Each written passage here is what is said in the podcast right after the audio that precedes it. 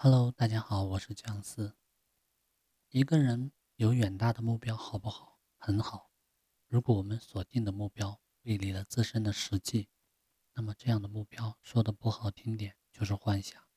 与其眼高手低，倒不如面对现实，把目标定得低一点，让自己够得着，来得实在。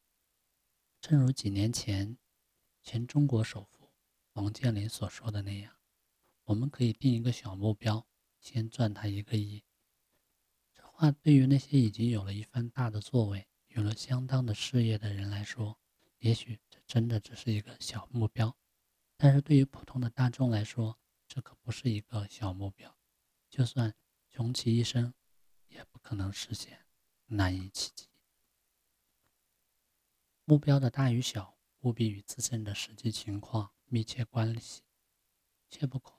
脱离实际去空谈目标，也不可跳出实际去好高骛远。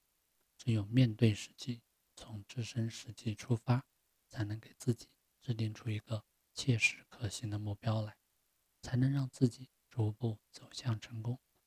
也许对于上面这段话，有些人会提出反驳，但是我们所有的人如果都按部就班，那么腾讯。就不可能变成今天这样。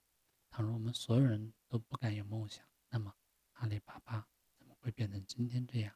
其实，我想说的是，不管我们的目标是大是小，都不能脱离实际，都不能是镜中花水中月，而要脚踏实地、循序渐进的去实现它。